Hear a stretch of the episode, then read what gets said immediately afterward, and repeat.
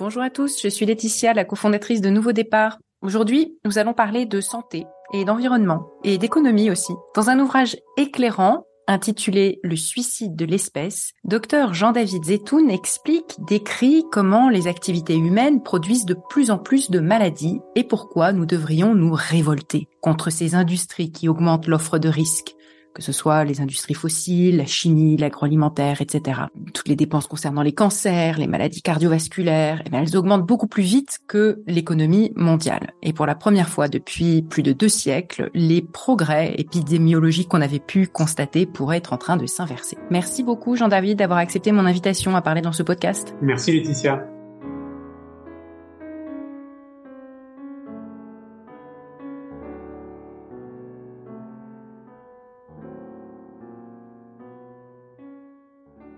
Je voudrais, je t'entendre. Euh, c'est ma première question sur la, jeunesse de ce livre. Euh, je, n'ai pas lu le précédent, hélas, euh, et avec celui-là, ce qui m'a le plus plu, c'est cette approche systémique, quasi médicale du sujet, mais qui emprunte énormément aux sciences sociales, l'économie comportementale, la psychologie sociale, la psychanalyse, la sociologie, l'histoire, l'économie. Alors on sent que tu es un grand lecteur déjà, ça c'est assez génial. Euh, est-ce que tu peux raconter l'histoire de ce livre et comment tu l'as écrit et comment ça a démarré? Et puis par ailleurs, ça va être la même question, comme c'est un livre vraiment dense et aussi très rigoureux, très rigoureux et absolument impeccable à tout point de vue, j'ai vraiment aussi envie de te demander comment tu as fait pour écrire un livre de cette qualité tout en travaillant. Bon, la deuxième question, je sais déjà que je pourrais pas répondre, donc je vais me concentrer sur la première. Euh, merci pour ton commentaire. Euh, le, le, livre fait suite à un premier livre, donc qui était un livre sur l'histoire de la santé humaine, qui était sorti en 2021, euh, qui en fait était un livre qui s'intéresse spécifiquement à l'histoire de l'amélioration de la santé humaine. Donc c'est un livre qui commence à peu près au milieu du XVIIIe siècle, puisque c'est le moment où l'espérance de vie commence à décoller de façon soutenue. Et avant, elle avait déjà eu des phases d'ascension, mais à chaque fois, ça se recassait la figure à la faveur d'une pandémie ou d'une euh, famine. Et à partir du milieu du XVIIIe, la santé commence à progresser de façon euh, classique, le, premier livre s'arrêtait à l'époque actuelle en expliquant que c'est vrai que l'espérance de vie des Occidentaux avait pratiquement triplé en moins de 300 ans, mais qu'aujourd'hui on rentrait peut-être dans une zone de turbulence, voire de stagnation ou d'inversion, puisqu'on avait une production de maladies chroniques qui était devenue très importante et qui commençait à déborder un peu nos capacités à traiter ces maladies. Euh, la logique, c'était donc de faire euh, la suite et de s'intéresser à l'état de la santé mondiale au XXIe siècle, et si on veut avoir un angle pour ne pas que le livre soit seulement descriptif, mais qu'il soit aussi un petit peu analytique, euh, ce qui est le plus frappant et aussi le plus problématique, c'est que l'état de la santé mondiale au XXIe siècle est dominé par la production de maladies par l'humanité elle-même. Et donc le livre essaye de décrire au départ, mais surtout rapidement, d'expliquer euh, pourquoi euh, l'humanité produit de plus en plus de maladies qu'elle ne veut pas avoir, tout en dépensant de plus en plus d'argent pour essayer d'atténuer les dommages causés par les maladies, et donc la thèse du livre, c'est qu'il y a une offre et une demande, mais ça, je pense qu'on va en reparler après. Mmh. Oui, justement. Alors, euh, d'abord peut-être sur euh, à quel point ça s'est arrêté, inversé ou pas. Euh, euh encore, c'est très clair aux États-Unis, au Royaume-Uni, où la progression de l'espérance de vie s'est arrêtée depuis déjà, même avant le Covid. Hein, donc la Covid évidemment a rajouté une couche, hein, mais euh, et, puis euh, c'est moins un petit peu moins évident dans une partie de l'Europe, euh, c'est encore moins évident évidemment dans des pays en développement. Tu, le décris très bien d'ailleurs dans, le livre. Et surtout, on a un écart d'espérance de vie, enfin un écart type, qui pourrait être plus important qu'il ne l'a été, en tout cas dans la deuxième partie du XXe siècle. Ça, c'est sans doute vrai. Je ne sais pas si on a des données là-dessus. Si toi tu en as. Euh, alors peut-être faire le point là-dessus. Euh, où est-ce qu'on en est de cette inversion des courbes Déjà, ne serait-ce que concernant l'espérance de vie, même si c'est juste un bout de la lorgnette? Ouais, donc effectivement, la santé, elle est, elle est, elle n'est pas réductible à un seul indicateur, contrairement à l'économie où c'est le PIB. Alors c'est, c'est un mauvais indicateur, mais au moins c'est simple. Euh, la santé, le plus classique, c'est l'espérance de vie, mais on pourrait considérer l'espérance de vie en bonne santé, la qualité de vie, euh, et ce qui veut dire aussi un peu le niveau de bonheur, euh, donc la santé mentale, le, le, le qu'est-ce qu'on pourrait imaginer d'autre, euh, le, l'immortalité cancer par cancer ou maladie par maladie. Donc il y a, y a, plusieurs indicateurs qui tous disent un petit peu quelque chose de l'état de la santé d'une population. En gros, jusqu'en 2010, l'espérance de vie continue à progresser dans la plupart des pays du monde et aussi dans les pays riches. À partir de 2010, c'est moins clair. effectivement, aux États-Unis, à partir de 2014, les Américains ont connu un pic d'espérance de vie et l'espérance de vie américaine a baissé ensuite trois années de suite, donc on est bien avant la pandémie, pour des raisons qui sont entièrement anthropiques, qui sont les suicides, les overdoses, l'alcool, l'obésité. Euh, mais il y a d'autres pays d'Europe, enfin d'autres pays occidentaux donc d'Europe, où les indicateurs euh, sont aussi fragiles, voire en régression, euh, sur, sur d'autres variables. Donc par exemple, la mortalité infantile augmente en France depuis 10 ans.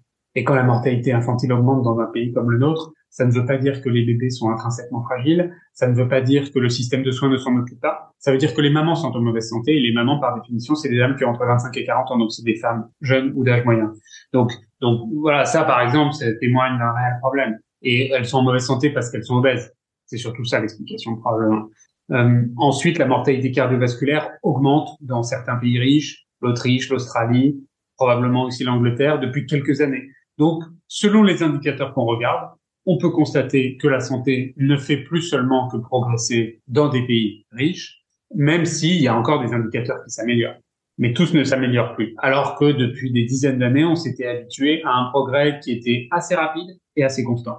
Il y a une typologie euh, très euh, très claire aussi des, types de risques et de la manière dont ils s'imbriquent les uns euh, les uns les autres. Donc trois en particulier les risques environnementaux, les risques comportementaux et les risques métaboliques et t'expliques bien qu'ils sont liés, en particulier euh, métaboliques et environnementaux ou métaboliques et comportementaux d'ailleurs. Est-ce que tu peux expliquer, euh, voilà, de manière simple ces, trois types de risques et la manière dont ils s'imbriquent? Bon, d'abord, il y a plein de risques dans le monde. Il y a une liste de risques, euh, indépendamment de leur quantité. Il y a des risques qui existent. Après, il se trouve que le livre essaye de montrer que la taille de leur impact est devenue démesurée. Mais indépendamment de ça, il y a plein de risques dans le monde. Les épidémiologistes ont l'habitude de les classifier pour les regrouper en trois grandes catégories qui sont les risques environnementaux, les risques comportementaux et les risques métaboliques. Les risques environnementaux, c'est la pollution, l'eau, l'air, le plomb, l'environnement de travail. Les risques comportementaux, c'est aussi assez classique, donc le tabac, l'alcool, la sédentarité, euh, la sexualité non protégée, les drogues, etc. Et les risques métaboliques, c'est les risques qui sont liés aux échanges d'énergie et de matière, c'est la définition du métabolisme, avec l'hypertension, le diabète, le, le, la surcharge en gras, donc le cholestérol, les triglycérides, principalement. Voilà en simplifié le, la catégorisation. Il y a une vingtaine de risques dans cette dans cette dans cet inventaire et il y en a 17 sur 20 qui sont au moins partiellement d'origine anthropique. Hmm. Le risque environnemental dans le monde est plutôt en baisse, sauf la pollution, qui est en fait un risque extrêmement problématique.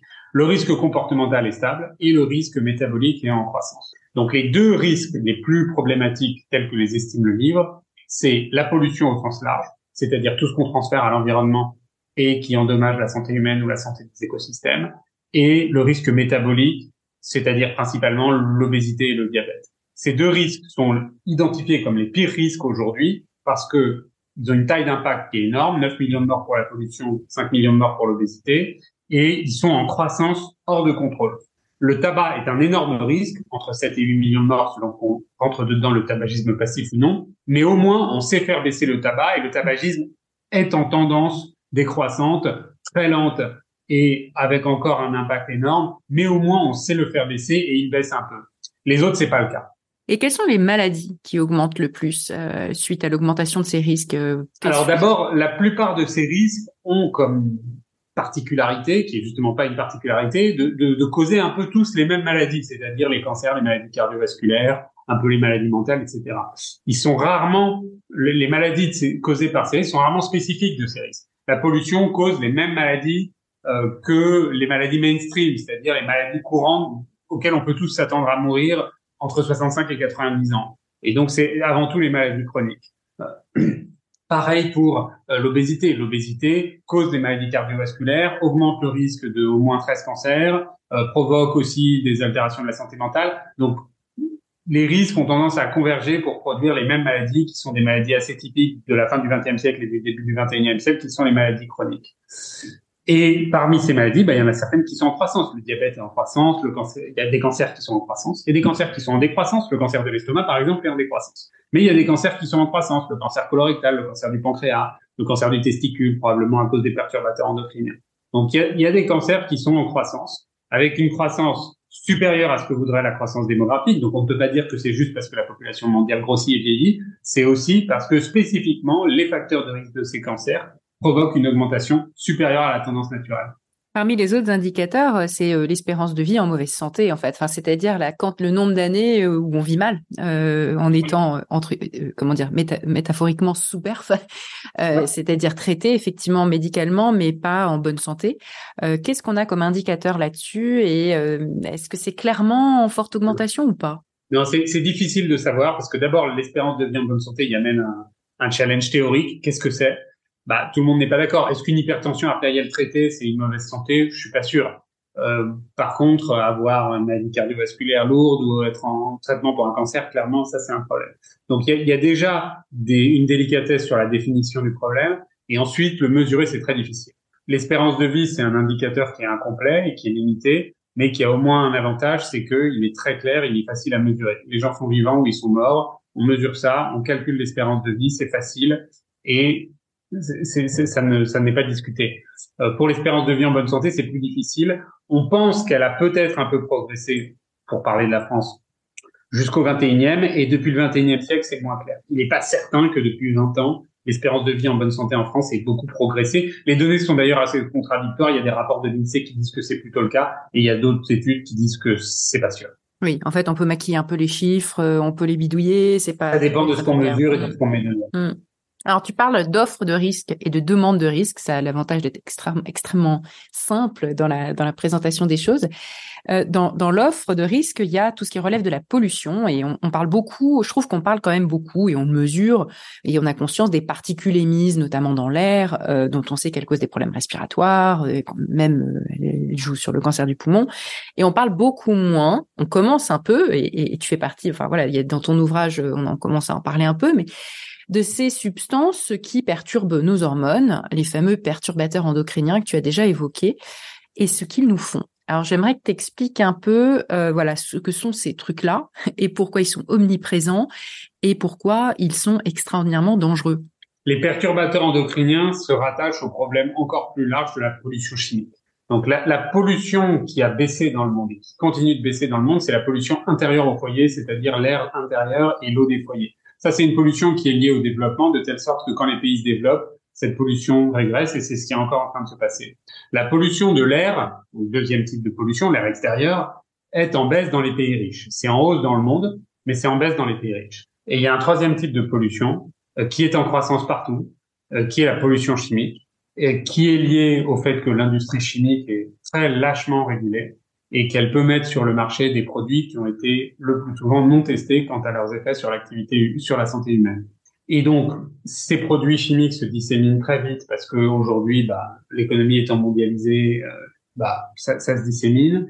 Et ensuite, pour beaucoup d'entre eux, leur décomposition est très lente, de telle sorte que euh, les études de journalisme d'investigation les ont appelés pour certains d'entre eux les polluants éternels. En tout cas, à l'échelle d'une vie, ils ne se décomposent pas. Donc, c'est le cas des pesticides, par exemple. Les pesticides, ils restent euh, très longtemps. Oui, Certains d'entre eux restent des centaines d'années inchangés et donc actifs dans l'environnement.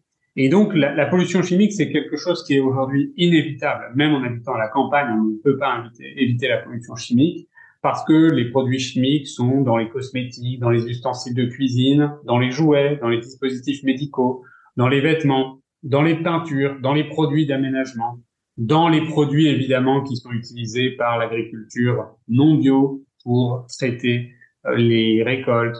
Et donc, on est tous, si on, si on fait tous euh, pipi dans un pot et qu'on mesure euh, la quantité de certains pesticides ou de certains produits chimiques, on en trouvera chez tout le monde, y compris les PFAS dont j'ai parlé tout à l'heure. Il y a un chercheur très connu de Harvard euh, qui s'appelle Philippe Grandjean, euh, qui n'est pas du tout français, contrairement à ce que son nom suggère, il est danois, et qui a donné une conférence en disant « Je n'ai jamais rencontré quelqu'un chez qui euh, les urines étaient négatives en pesticides. donc, cette pollution chimique est un problème, et effectivement, elle provoque elle aussi un certain nombre de maladies, qui là encore sont des maladies chroniques, souvent par le biais, mais pas du tout seulement par le biais des perturbations endocriniennes, c'est-à-dire des perturbations hormonales. Pour ce qui est des perturbations hormonales, les problèmes causés sont l'infertilité, l'endométriose, les troubles de la thyroïde, le diabète, l'obésité et aussi la perturbation du cycle hormonal mais de vie, c'est-à-dire des règles plus précoces pour les jeunes filles qui elles-mêmes augmentent le risque de cancer du sein, etc. Donc à chaque fois, on se retrouve à faire une liste de maladies que personne n'a envie d'avoir. Ces maladies sont toutes causées par des éléments de l'environnement. Voilà, pour les perturbateurs endocriniens, c'est ça. Mais pour les polluants chimiques, c'est plus large que ça, c'est les cancers et les maladies cardiovasculaires. Hmm. Il y en a beaucoup dans l'eau. Hein. Tu parlais des zones rurales. Dans, les zones rurales, souvent l'eau est de moindre qualité. est-ce qu'on a de l'information d'ailleurs sur la qualité de l'eau et la quantité de... Enfin, en général, ce qui est mesuré est très incomplet, j'imagine? Et donc même les données publiques sont incomplètes? Ah bah on a même des informations. Je vous invite à regarder les deux papiers que Stéphane Foucard a fait, dans, qui ont été publiés dans le Monde, un à l'automne 2022 et un au printemps 2023, et qui montrent que euh, la quantité de pesticides dans l'eau du robinet dépasse les normes en France dans 20 ou 30 des cas. Euh, et plus dans certaines régions que d'autres. En Ile-de-France, c'est pas terrible, c'est 20%. Euh, donc même l'eau du robinet ne peut plus être considérée comme contenant des pesticides en, en très petite quantité. Parfois, il y en a trop. Et voilà, c'est un témoignage du caractère ubiquitaire de la pollution.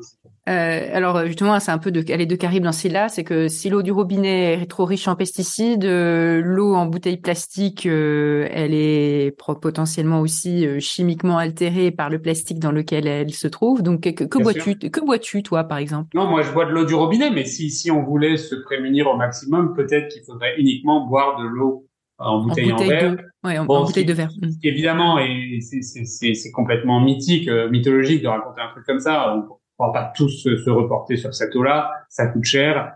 C'est pas, et puis surtout, on ne doit pas concevoir notre existence comme un slalom entre des risques euh, sur des produits de consommation aussi courantes. La, la, la société n'est pas faite pour que les individus soient exposés à tant de risques.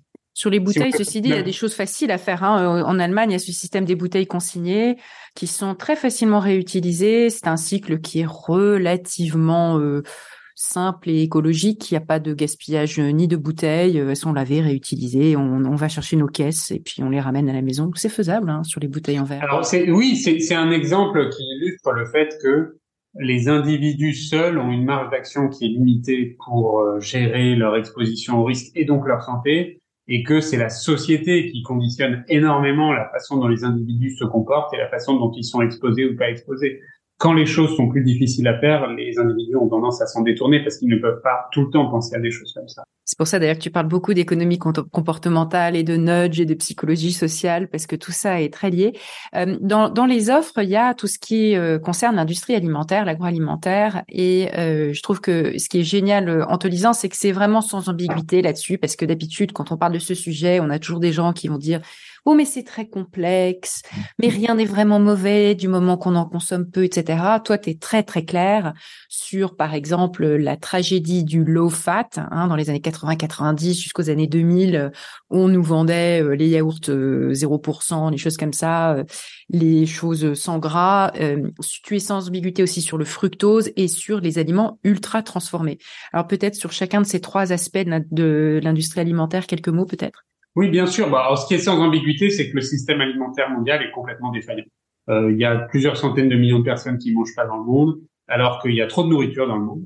Et donc ça, c'est une première défaillance qui n'est pas du tout abordée dans le livre, mais déjà c'est une illustration de la taille du problème. Et ensuite, euh, ce qui est défaillant dans nos pays, c'est que les produits qui sont des produits dans l'ensemble mauvais pour la santé, voire très mauvais pour la santé, sont plusieurs fois moins chers que les produits frais, au-delà du fait qu'ils sont aussi euh, pas seulement plus mauvais pour la santé, mais aussi désastreux pour l'environnement par rapport aux produits frais. Donc le système alimentaire mondial, il est complètement broken. Euh, alors, le low fat dont tu as parlé, effectivement, ça c'est une erreur scientifique. Donc les industriels ne sont pas à l'origine de tous les maux du monde. Euh, c'est une erreur qui a consisté à croire que seul le gras était mauvais et que le sucre était plutôt bon pour la santé. Euh, en stigmatisant le gras, on a poussé les industriels à faire des produits sans graisse, donc low fat aux États-Unis ou no fat, et quand on enlève le gras, bah, faut bien le remplacer par quelque chose. Et donc, très souvent, ils l'ont remplacé par du sucre. Et ça, ça a été un problème euh, dont les industriels ne voulaient pas. Hein, on peut au moins leur faire crédit de ça, puisque le, le sucre est, est, est finalement, d'une certaine façon, plus mauvais pour la santé que le gras. En tout cas, dans les quantités respectives qui auraient pu être un peu de gras versus beaucoup de sucre. Il vaut mieux un peu de gras que beaucoup de sucre.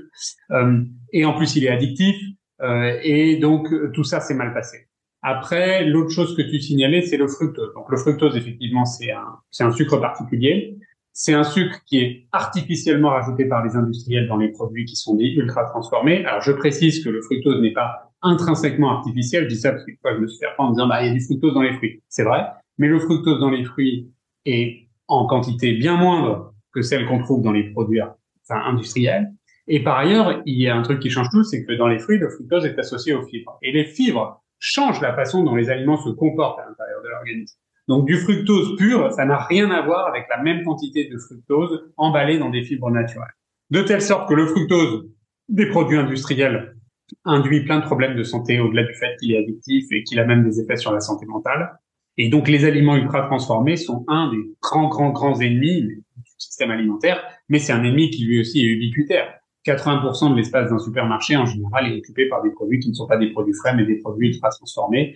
Et on sait que c'est à peu près 30 à 40% de l'alimentation des Français, 50 euh, ou 60% dans d'autres pays riches et jusqu'à 80% d'une alimentation quotidienne des Américains. Et pour les gens qui sont allés aux États-Unis récemment, moi, il y en a qui m'ont dit, on a dû faire 10 km pour trouver un produit frais. Il y a certaines zones où c'est pas que c'est 80%, c'est que c'est 100%, il n'y a que ça. Donc les produits ultra transformés sont un énorme problème dans le système alimentaire mondial parce qu'ils sont très mauvais, euh, très addictifs pour beaucoup d'entre eux et euh, ils sont beaucoup moins chers. Donc il y a un effet de marché qui amène beaucoup de gens à se reporter sur ces produits.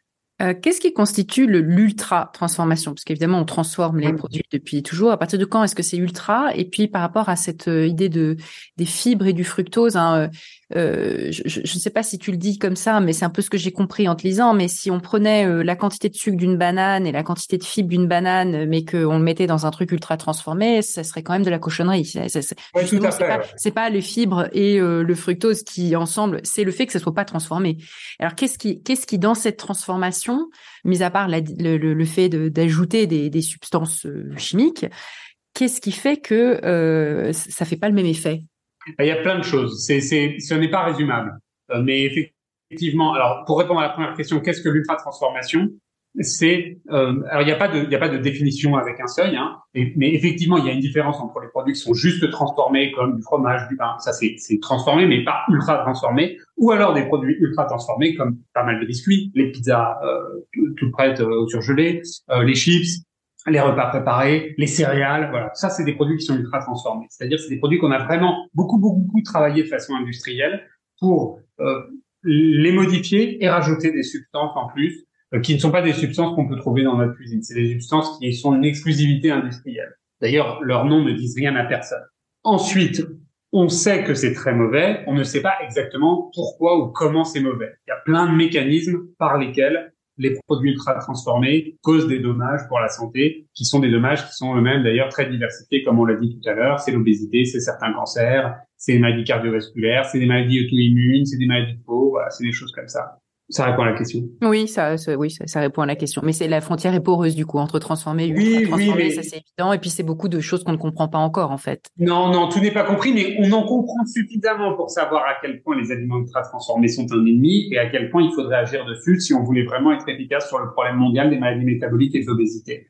Effectivement, pour répondre au dernier point que tu mentionnais tout à l'heure, les produits frais ont un génie naturel qu'on ne peut pas récapituler par un processus industriel. Et donc, prendre les mêmes choses qu'il y aurait dans une banane et dire on va les mettre dans un produit industriel et ça va avoir les mêmes effets vertueux, en fait, ça ne marche pas. Rien ne remplace les produits frais qui sont naturellement bons avec pas trop de sucre très souvent, beaucoup de fibres, plus des micronutriments type des vitamines. Et ça, c'est voilà, c'est irremplaçable. Mmh, mmh. Les gens aiment ou n'aiment pas, mais c'est irremplaçable. Ouais. Euh, après l'offre, il y a la demande. Euh, la demande, euh, a priori, comme ça, c'est un petit peu moins simple à comprendre. Comment est-ce qu'on peut demander des risques? Évidemment, on réfléchit deux secondes avant, avant de. En, te lisant, je réfléchissais déjà à ce que j'allais trouver. Mais oui, ok, on peut ne pas savoir, on peut se tromper, on peut être addict et on peut vouloir se suicider avec. Donc le, désespoir. En gros, c'est un peu ça, si je schématise. et puis en plus que tu expliques, ça, je trouve, tu vas aller piocher dans des dans des courants de pensée très intéressants pour euh, expliquer en gros l'épidémiologie populaire. Non, les gens sont pas débiles. Ils font aussi de l'épidémiologie et ils ont leurs propres modèles qui sont pas forcément les mêmes que les modèles agrégés utilisés par les scientifiques. Est-ce que en quelques mots tu peux expliquer euh, voilà l'épidémiologie, c'est dur à dire vite, populaire appliquée à la demande de risque? Ouais, bien sûr. Alors, le, effectivement, l'observation du livre, c'est de dire que si les risques pour certains d'entre eux en croissance, c'est parce qu'ils appartiennent à la croissance et à l'économie, et que donc ça veut dire que de fait, il y a une offre et une demande. Alors l'offre, c'est assez facile à se représenter puisqu'il y a les industries qui produisent des risques, et une offre, etc. Et après, si on raisonne par l'absurde, si cette offre continue à exister, c'est qu'en face, il y a une demande, parce que une offre sans demande, c'est-à-dire une offre qui ne trouverait pas son marché, bah, elle finirait rapidement par s'épuiser. Or là, non seulement elle ne s'épuise pas, mais elle connaît la croissance pour pas mal de risques. Donc c'est qu'en face, il y a de fait une demande. Après, c'est une expression qui est imagée, puisque ça ne veut pas dire que systématiquement les gens demandent à s'exposer à des risques, mais de fait, c'en est une, puisqu'ils s'exposent de façon plus ou moins consentante. Et l'observation qui est faite dans le livre, c'est que l'offre est assez facile à expliquer, parce que voilà, les gens vendent des risques ou alors polluent pour vendre moins cher leurs propres produits. Mais la, la demande de risque correspond à une plus grande diversité de cas dont l'explication n'est pas trop économique mais plutôt personnelle et donc sociale. Et, euh, et, le livre essaye justement de traiter les différents cas qui peuvent expliquer que nous nous exposons à des risques alors que nous ne voulons pas tomber malade. Le cas le plus simple, on va passer, c'est celui où on n'est pas au courant des risques, on s'expose, on ne sait pas. Bon, il n'y a rien à comprendre, c'est juste qu'on n'est pas au courant. Et après, il y a deux autres cas. Un cas où on va s'exposer à des risques qu'on connaît et sur lesquels on se trompe, et un cas où on va s'exposer à des risques qu'on connaît et sur lesquels on ne se trompe pas. C'est-à-dire qu'on sait que le fait de s'exposer risque de nous rendre malades, mais on préfère aller chercher un plaisir parce que les risques ont parfois ce mérite d'envoyer du plaisir. C'est le cas du tabac, c'est le cas de l'alcool, c'est le cas du sucre, euh, même si ça se fait au détriment de la santé et donc au détriment du long terme. Ça, c'est le désespoir c'est quand les gens n'ont pas envie d'investir dans la santé, ils préfèrent investir dans la maladie parce que ça veut dire gagner du plaisir. Et entre les deux, on a donc les cas où les gens se trompent, dont l'épidémiologie populaire. L'épidémiologie populaire, c'est le fait de faire de l'épidémiologie, c'est-à-dire d'étudier les causes diverses de maladies à partir non pas des données scientifiques exhaustives, mais à partir des cas de notre entourage ou des cas qu'on nous raconte. Et ça, c'est quelque chose qu'on fait tous, de savoir qu'un tel fumait et que finalement il n'est pas tombé malade, ou qu'un tel est tombé malade alors qu'il ne fumait pas. Et c'est un mécanisme par lequel on va avoir tendance parfois à sous-estimer notre exposition au risque et donc à continuer à s'exposer parce qu'on a l'impression que ce n'est pas si risqué que ça. Mmh. Oui, puis aussi il y a le décalage dans le temps qui fait que alors il y a plein de et des causes multiples, etc. C'est que ça prend du temps, c'est que c'est des exemples qui sont sélectionnés, c'est que parfois les exemples les plus fréquents sont aussi ceux qui sont le plus racontés, et donc on va nous raconter que des cas euh, qui sont étonnants parce qu'ils sortent de la trajectoire moyenne. Mais en fait, la réalité, c'est que quand on fume, on perd en moyenne 9 ans d'espérance de vie, et quand on est obèse, c'est entre 5 et 7 ans. Donc, euh, c'est des cas qui vont sembler contredire les lois générales, mais qui en réalité sont juste des cas aberrants et pas des cas qui sont représentatifs. Hmm. Tu disais que l'économie s'y intéressait euh, relativement peu. Euh, en fait, euh, sur euh, sur la question de la, dépendance, par exemple, économiquement, il y a ça se mesure sur les par par exemple avec l'élasticité prix. Donc, il y a vraiment eu des travaux autour de autour de ça, de l'économie de la dépendance. Et quand une hausse du prix joue relativement peu sur la demande, c'est-à-dire tu augmentes les prix, les gens ils consomment autant. Soit c'est parce que c'est un produit vital comme l'eau que tu bois, soit parce que c'est un produit qui dont tu es complètement addict, donc complètement dépendant. Une drogue dure en particulier, par exemple les opiacés. Euh, et euh, avec l'inflation qu'on connaît en ce moment, on a observé que euh, il y avait quasiment pas de variation de la demande malgré l'augmentation du prix du Nutella. Alors est-ce que le Nutella n'étant pas un produit vital, est-ce une drogue dure? Alors effectivement, c'est une des façons indirectes qu'ont les économistes pour aborder la question de la dépendance. Dépendance au sens large, hein, c'est pas forcément une dépendance mm. biologique, ça peut être juste une attirance forte pour un produit qui nous rend virtuellement dépendants ce produit. Alors je ne savais pas pour la pâte à tartiner tu cites, mais je suis pas étonné. Euh, bien sûr que c'est quelque chose qui est qui, qui a tendance addictive, évidemment, euh, pour des raisons qui sont pas très claires, mais qui sont quand même beaucoup liées au sucre. Et donc effectivement, même je suis pas étonné que même si le prix de ce produit euh, est en augmentation, ça quantité, enfin la quantité d'achat euh, ne, ne, baisse pas. J'aurais même tendance à penser que dans les périodes de crise, les gens en achètent encore plus parce que c'est quand même c'est très efficace en termes de plaisir immédiat. Euh, pour autant, c'est un produit qui n'est pas bon pour la santé et qui est très mauvais pour la planète. Euh, donc euh, oui, c'est un cas assez typique, je pense, mm. euh, d'addiction à un produit alimentaire et donc d'absence d'élasticité par rapport au prix, voire même une élasticité inversée s'il y a une espèce de, de crise psychosociale qui fait que les gens vont aller chercher ce type de produit. On va chercher ce type de produit quand on n'est pas bien, euh, parce que on a tendance à préférer les, les, plaisirs immédiats, quand on se projette pas aussi dans un avenir euh, qu'on voit comme étant bouché. Donc c'est là où tu fais beaucoup aussi de, de il y a plusieurs pages sur le, le, désespoir américain, ces fameux morts de désespoir. Alors à la fois une augmentation des suicides et surtout une très très très grave grave crise en termes de d'overdose sur tout un tas de drogues dures, en particulier à cause des, des, des opiacés, et puis le basculement des opiacés sur l'héroïne. Donc des gens qui ont commencé avec des antidouleurs et qui finissent sur l'héroïne. Et c'est plus de morts, il me semble, que le Covid aux États-Unis. Aux États-Unis, c'est le champion de mort du Covid. Mais c'est aussi euh, au cours des dix dernières années, euh, il me semble pas me tromper en disant, je crois que c'est un million et demi de morts euh, d'overdose. Alors, je, je, c'est, c'est, sur une année donnée, c'est beaucoup moins que le Covid, mais le nombre de morts par mm. overdose, c'est c'est 60, 70 000 par an, c'est un truc comme ça. Alors que le Covid, ça a été beaucoup plus aux États-Unis, ça a été un million en deux ans, je crois. Euh, mais, mais, mais par contre, en cumulé sur 20 ans, c'est colossal. et même, sur 10 ans, ouais. Mm. même, par an, c'est 60, 70 000 morts par an. Euh, pour donner un ordre de grandeur, en France, euh, il y a à peu près 550, 600 000 morts par an en moyenne annuelle depuis 10 ans. donc c'est, c'est, c'est, ça, ce serait un dixième des morts français chaque année aux États-Unis par des overdoses d'opiacés. Bon, c'est colossal. Hein. Mm. Alors, tu, tu, tu, tu parles beaucoup des raisons économiques. c'est lié à l'offre. Oui. Oui. Et c'est lié à l'offre. C'est, mm. c'est beaucoup lié au fait, va, on a parlé de l'offre, mais on va peut-être en reparler après quand on parlera des solutions potentielles. C'est, c'est lié au fait, entre autres, ce n'est pas seulement parce que les Américains sont plus désespérés que les autres nations comparables. C'est lié au fait que ces opiacés ont été mis en accès facile. Et donc, les gens se reportent sur ce qu'ils peuvent. Et quand les, si, si, enfin voilà, si, si les opiacés étaient beaucoup plus facilement accessibles en France, on aurait probablement plus d'overdoses. Mm.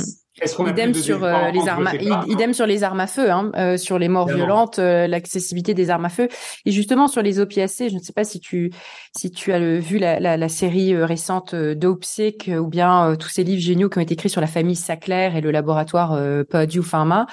Euh, tu as quelques pages très intéressantes sur la création de l'agence fédérale américaine, la, la, la, Food and Drug Administration, qui a été comme une sorte de modèle hein, pour euh, euh, réglementer tout ce qui était pharmaceutique. mais pour ce qui concerne les opiacés, c'est quand même une autorisation abusive de, de la FDA qui a abouti à cette mise sur le marché de l'oxycontin, ce fameux médicament du laboratoire Purdue Pharma, qui était présenté comme peu addictif. Donc c'était vraiment purement mensonger. Euh, extrêmement problématique et ça n'a pas été, comme tu le dis, hein, ça n'a pas été accepté en Europe.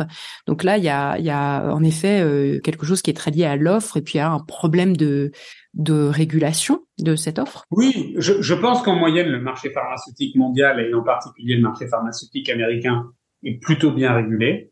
Et, et, il y a peu de retraits de médicaments, il y a peu de scandales médicamenteux, surtout ces dix dernières années, il n'y en a pas eu beaucoup. Euh, donc je, je pense qu'en moyenne, c'est un marché qui est beaucoup mieux régulé que le marché chimique, que le marché alimentaire.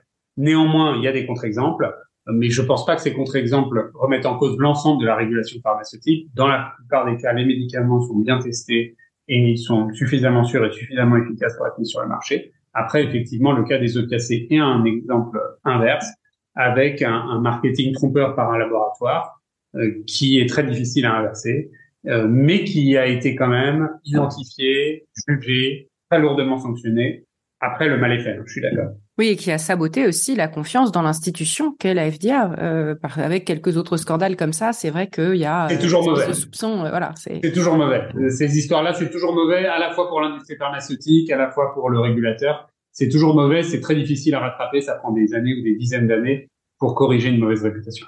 Je voudrais qu'on parle de, suicide, pardon, mais c'est le titre de ton livre, donc le mot suicide est très central. Euh, à la fois, tu parles de euh, Durkheim, de voilà tous ceux qui ont euh, théorisé un peu le la sociologie du suicide.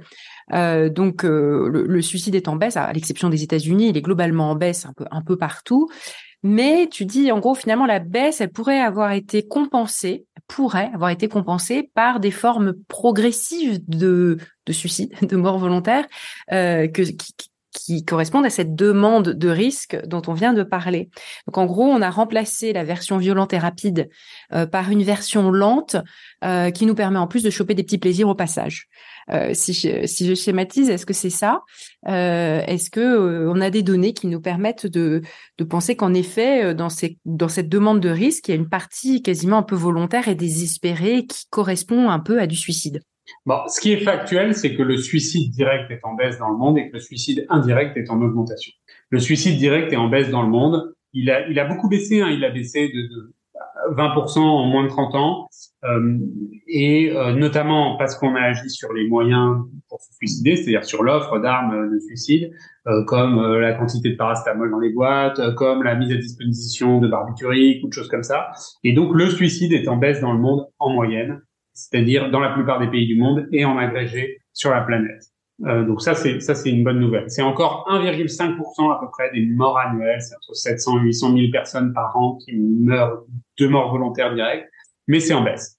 L'autre élément factuel, c'est que le suicide indirect, c'est-à-dire les, les morts par de causes anthropiques souvent directes, donc alimentaire, tabac, alcool. Alors le tabac c'est en baisse, mais la baisse ne compense pas la hausse des morts d'origine alimentaire, c'est-à-dire par obésité ou par diabète, par exemple, ces morts-là sont en hausse. Ensuite, ce qui n'est pas prouvé, mais dont le livre fait l'hypothèse, c'est est-ce que les gens reportent leur désespoir non plus sur du suicide direct, mais sur du suicide indirect, c'est-à-dire par exemple sur l'alimentation, sur l'alcool ou sur les drogues. Peut-être que c'est ça, c'est une hypothèse que soulève le livre, sans pouvoir la prouver, mais il est possible que aujourd'hui les gens reportent leur désespoir non plus sur un suicide immédiat, mais sur tous ces produits qui sont à leur disposition et qui font qu'ils peuvent se faire du mal en se faisant du bien. On fait constamment un arbitrage entre le plaisir immédiat et le plaisir différé, entre le mois présent et le mois futur. Et il y a eu des psychologues dans les années 70-80 euh, qui ont fait ce test du, du, du, du le marshmallow test. Je sais pas si tu as entendu parler du marshmallow test. C'est cette idée, on mettait un, marshmallow euh, devant la tête d'un petit enfant et lui, devant les yeux d'un petit enfant et on lui dit euh, ne le mange pas. Si tu, si tu arrives à ne pas le manger, dans une heure, tu en auras deux. Et puis on voyait des grosses différences. Il y a des enfants qui mangent tout de suite et d'autres qui mangent pas. Et on a interprété ça comme étant euh, euh, là là, mais ceux qui euh, mangent tout de suite, euh, ils ont pas de volonté, ils réussissent pas à l'école, etc., etc. Évidemment, très avec beaucoup de jugement euh, sur sur ces choses-là. Et puis plus tard, ça a été très critiqué. Plus récemment, où on a dit en fait, ces ces préférences pour l'immédiateté peuvent traduire un rapport à l'avenir qui est cassé, une absence de confiance. Donc des enfants qui ont été battus, maltraités, n'ont pas confiance dans l'adulte. Quand on leur dit tournera deux plus tard, ils se disent non non, vaut mieux prendre celui-là tout de suite parce que dans deux heures, je sais pas où je serai. Euh, et en fait, à l'échelle collective, on est un peu comme ça, c'est-à-dire que cette préférence pour l'immédiat, on l'a fait euh, en temps de guerre, parce qu'on ne sait pas où on sera dans quelques années. On l'a fait quand on est désespéré sur son avenir. Et donc, le, fait d'aller demander des risques plus massivement, ça peut aussi traduire euh, un manque de confiance dans l'avenir, dans un contexte, de contexte d'éco-anxiété accrue, de manque de confiance dans les autorités, dans les institutions. Voilà, l'image de ces petits enfants qui consommaient la sucrerie tout de suite parce qu'ils savaient qu'on leur en donnerait pas forcément plus plus tard. Qu'est-ce que tu penses de, ça? Non, non, je, pense que c'est très juste. Je pense qu'on a tous. Bon, D'abord, il y a une variabilité. Hein, pas tous pareil par rapport à ça. Après, ce dont parle le livre, pour simplifier, c'est que tendanciellement, on a tendance à investir dans l'avenir quand on croit dans l'avenir. Évidemment, il y a des gens qui le font plus ou moins, etc. Mais je crois que l'important, c'est que c'est une tendance assez générale et que quand les gens pensent que l'avenir est fermé, ils vont pas avoir tendance à investir dans l'avenir, c'est-à-dire par exemple dans l'éducation ou dans la santé, et ils vont plutôt se reporter sur des plaisirs immédiats qui souvent sont mauvais pour la santé. Et effectivement, quand on, quand on parle du désespoir, on parle surtout de la perte de perspective. Alors ça, justement, je trouve que c'est un, c'est un bon argument pour euh, démystifier quelque chose qui me paraît complètement faux, qui serait que les gens ne raisonnent qu'à court terme. Je pense qu'au contraire, tendanciellement, on a tendance à s'investir plus ou moins en fonction de la vision qu'on a de la vie. Alors effectivement, si on a l'impression que ça va être nul, ben, ça sert à rien de faire des efforts, autant profiter maintenant. Ça, tout le monde peut le comprendre. Mais je pense qu'au contraire, quand les gens ont une vision positive de l'avenir, y compris de l'avenir pas forcément pour eux-mêmes, et donc ça, je pense que c'est un deuxième mythe qui peut se casser la figure, c'est les gens sont égoïstes, ils ne pensent qu'à eux. Je pense pas du tout que ce soit vrai. Je pense que les gens sont assez naturellement altruistes pour beaucoup d'entre eux, surtout quand il s'agit de leurs enfants, c'est cohérent. Et donc, euh, ils vont ils vont avoir tendance à plus s'inquiéter pour l'avenir de leurs enfants parfois que pour leur propre avenir. Donc, tout ça explique que les gens voient loin et pas seulement pour eux et que si jamais il y a des périodes ou des régions du monde où les gens investissent dans la maladie plutôt que dans la santé, c'est juste parce que ils sont pessimistes, parce qu'ils ne voient pas de perspective intéressante pour eux ou pour les autres à long terme.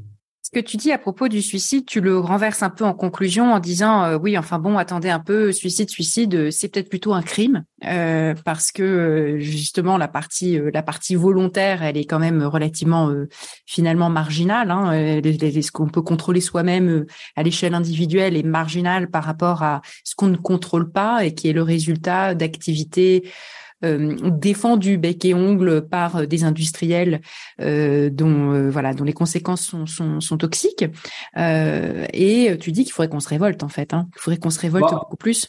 Oui, le, le, le suicide de l'espèce, c'est vrai si on considère que c'est une espèce qui produit elle-même les armes de sa maladie et de sa mort, euh, et donc du coup, bah, de fait, elle se suicide. En pratique, là où c'est une appellation qui est challengeable, c'est que euh, ce ne sont pas forcément les mêmes personnes qui produisent des risques et les mêmes personnes qui sont exposées aux risques. collectivement, c'est un suicide, mais individuellement, ça marche pas comme ça. Aujourd'hui, factuellement, il y a des industries qui produisent des risques. Voilà. Et donc là encore, c'est des industries qui sont sans surprise.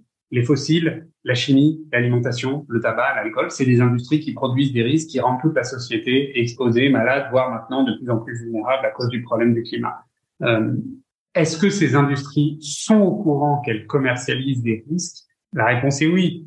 Euh, et on sait même que pour beaucoup d'entre elles, elles le sont depuis plus longtemps que ce qu'elles prétendent. Donc voilà, légalement et même littéralement, c'est quelque chose qui est un crime, même si la loi n'est pas forcément appliquée et que tous ces industriels ne sont pas poursuivis. Ils le sont parfois, et d'ailleurs, quand ils le font, en général, ils finissent par perdre leurs actions en justice. Donc oui, aujourd'hui, on passé avec le tabac euh, pourrait se reproduire euh, sur d'autres industries si on le voulait, mais tu as l'air un ah. peu tu as l'air un peu pessimiste sur le fait qu'on arrive à répliquer les grands les grands procès qui ont été faits contre l'industrie du tabac aux États-Unis dans les années 90. Alors, je ne sais pas. Je pense que moi, je trouve que la, la loi et la justice, c'est des trucs euh, super parce que ça marche hyper bien. La loi, ça concerne tout le monde, c'est obligatoire. Et la justice, bah, c'est pareil, c'est une façon de, de, condamner parfois même les États pour une action climatique, par exemple. C'est un problème que ne traite pas beaucoup de livres, qui est le problème du climat. Mais euh, des industriels qui commercialisent des risques en le sachant mais sans le dire, euh, si ça pourrait être euh, quelque chose. Je, je suis pas au courant qu'il y ait des actions en justice. Il y a des livres sur la justice climatique, ça c'est très très euh, documenté juridiquement. Je suis pas au courant qu'il y ait des actions, beaucoup d'actions en justice contre l'industrie alimentaire ou l'industrie chimique, par exemple. Mais en pratique, ces industries-là ont commercialisé des risques au début sans le savoir. Franchement, il n'y a pas de problème et sans intention de commercialiser des risques. Maintenant, on ne peut pas dire qu'elles ne le sachent pas elle continue de le faire et parfois de le nier. Et ça, je pense que c'est plus problématique. Les précédents historiques que sont notamment le, plomb dans notre environnement euh, ou la consommation du tabac, même si c'est pas terminé, c'est quand même en baisse, euh, montrent que euh, les politiques publiques euh, peuvent vraiment mettre un coup d'arrêt à, à la croissance de ces industries pathogènes euh, en régulant, en taxant, etc. Euh, et tu expliques euh, voilà une espèce de mouvement de balancier entre le biopouvoir positif et le biopouvoir négatif. Alors plutôt que de l'expliquer, toi tu dis que le second a dépassé le premier, mais je vais te laisser l'expliquer ce que c'est et pourquoi on est arrivé à une défaillance du politique. Oui, bien sûr, le biopouvoir, c'est un concept qui a été théorisé par Michel Foucault et qui désigne l'intervention de l'État dans la vie et la santé des gens. Foucault expliquait que ça avait commencé dès le XVIIIe siècle, donc avant la démocratie, quand les États avaient commencé à essayer de protéger leur population, non pas par bonté, mais par intérêt économique, parce qu'il fallait une démographie dynamique pour que la croissance économique, qui euh, ne s'appelait pas encore la croissance, euh, se fasse. Euh, et cette, cette, ce biopouvoir positif a continué. Il est plus efficace dans les démocraties que dans les autocraties, mais dans les démocraties, l'État s'occupe de notre vie et de notre santé plutôt pour notre bien. Euh, et donc, euh, on en a tous profité. Le fait que nos vaccins soient obligatoires ou que euh, on n'ait pas le droit de mettre n'importe quel poison non plus dans certains produits de consommation, c'est parce que l'État régule euh, certains marchés, même beaucoup de marchés, et il fait ça pour qu'on soit pas malade. Donc, il faut être très clair, on profite tous de biopouvoir et il y a, y, a, y a rien de liberticide là-dedans. En face de ça, il y a un biopouvoir entre guillemets négatif qui est le biopouvoir des industriels pour empêcher l'État de faire son boulot. Quand l'État devrait réguler ou devrait taxer certains produits, là, les industriels exercent leur influence. On peut appeler ça du lobbying, ça ne dérange pas, pour que l'État les laisse plutôt faire leur business sans contrainte. Ça ne veut pas dire que ce business serait impossible autrement, mais il serait plus contraignant. Ça leur demanderait des efforts. Au début, ça coûterait de l'argent, ce qu'ils ne veulent pas faire. Et effectivement, quand on voit la croissance de certaines maladies à cause de la croissance de certains risques, encore une fois, la chimie, les fossiles, l'alimentation, eh ben, on se dit que le biopouvoir négatif a pris suffisamment de place pour que le biopouvoir positif, qui est le biopouvoir des États, ne puisse pas être exercé de manière efficace. Dans, dans l'offre de risque, il y a un sujet que tu évoques assez peu, c'est la question de des applications numériques, euh, de nos usages numériques qui ont totalement transformé euh, nos manières de vivre, mais même notre cognition, qui pourrait vraiment aussi avoir euh, un impact sur notre santé mentale. Est-ce que c'est un choix? Parce que certains chercheurs ont observé une corrélation, notamment entre un certain nombre des risques épidémiologiques euh, euh, dont tu parles beaucoup et l'adoption massive du smartphone au début des années 2010. Enfin, je, ce tournant 2010 qui est le tournant du smartphone, tu vois, euh, alors corrélation n'est pas causalité, mais il y a très clairement une corrélation. Qu'est-ce que qu'est-ce que tu en penses? Ah non, mais je vais, je vais être très clair. Euh, le livre n'aborde pas les réseaux sociaux numériques et les écrans en général parce que ça reste des risques qui sont beaucoup plus récents et donc moins documentés. Et donc, le, j'ai choisi de traiter les risques les plus solides pour qu'il n'y ait pas de contestation possible. Et, et donc ça, c'est la, la, raison principale. On a beaucoup moins de recul sur les réseaux sociaux numériques et donc c'est plus difficile d'en parler de façon claire. Et donc, bon, le tabac, l'alcool, les fossiles, la chimie, il y a déjà plein de choses à dire. Ensuite, si tu veux mon avis, il n'y a pas beaucoup de doute sur le fait que les réseaux sociaux numériques, réseaux sociaux numériques, pardon, sont extraordinairement mauvais pour la santé physique et mentale tels qu'ils sont utilisés aujourd'hui et tels qu'ils sont ni régulés ni taxés. On en revient toujours à ça, qui seraient les seules armes efficaces pour protéger les gens. Et donc, d'ailleurs, je te rappelle que la lanceuse d'alerte ex-Facebook, qui s'appelle Francis Hodgen, avait fait l'analogie avec l'industrie du tabac en expliquant que les méthodes étaient exactement les mêmes pour euh, préparer des produits qui soient plus tentants pour les gens, cibler les populations les plus vulnérables, c'est-à-dire les jeunes, euh, cacher l'information sur la nocivité du produit, y compris un produit numérique. Donc, à mon avis, il n'y a aucun doute sur le fait que c'est très mauvais, que si on voulait que s'en prendre efficacement à ces risques, il faudrait agir sur l'offre, c'est-à-dire les réguler, les taxer.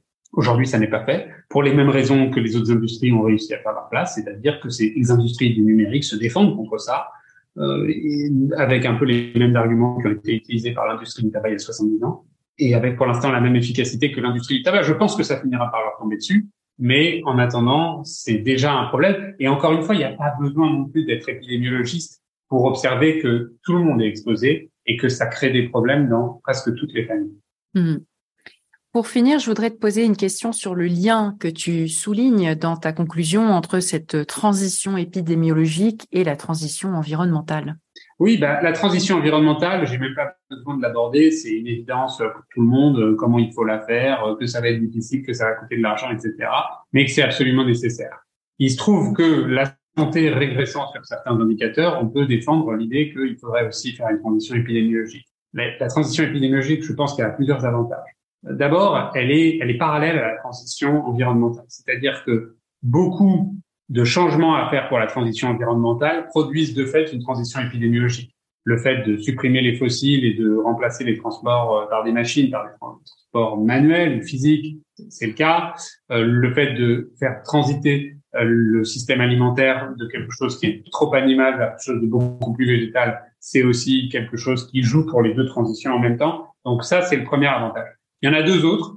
Le premier, c'est que la transition environnementale va coûter de l'argent au départ. Elle va nécessiter des investissements. On pense qu'on va avoir un retour sur investissement élevé, mais à la base, c'est quand même un investissement. Et il y a un rapport qui a été publié par Jean Pisani-Ferry hier, je ne sais pas quand le podcast sera diffusé, euh, mais c'est-à-dire euh, le 22 mai 2023, qui explique le montant des investissements à réaliser. Alors, la transition épidémiologique n'a pas besoin d'investissement. Euh, dire aux gens de marcher, de manger végétal, euh, etc., il n'y a pas une, n'y a pas une dépense nette à la base pour ça. Euh, ne pas acheter de cigarettes, ne pas acheter d'alcool, au contraire, c'est économique euh, pour les gens. et le troisième avantage, c'est que la transition environnementale va nécessiter de la technologie. on sait notamment, par exemple, pour décarboner les industries ou pour électrifier ce qui aujourd'hui est thermique ou pour euh, décarboner les sources d'énergie, bah ça c'est il y a, y a, besoin d'innovation technologique. Aujourd'hui, on ne sait pas le faire et il faudra continuer à développer euh, la technologie, ce qui n'est pas le cas encore une fois pour euh, une transition qui serait en fait une transition de santé publique, qui n'est pas technologique. on n'a pas la pharmacie va continuer de faire son boulot et ça on n'a pas à s'inquiéter pour ça. Les industriels de la pharmacie vont continuer de faire leur truc et c'est très bien, mais on n'a pas besoin de ça pour faire baisser la fréquence de plein de maladies qui aujourd'hui sont des maladies inutiles. Merci infiniment. pour cet échange passionnant et je vous recommande à tous de lire Le suicide de l'espèce parce qu'il y a beaucoup, beaucoup, beaucoup plus de choses dedans que ce que nous avons pu dire en, en une heure. En tout cas, merci et à bientôt. Merci Laetitia, à bientôt.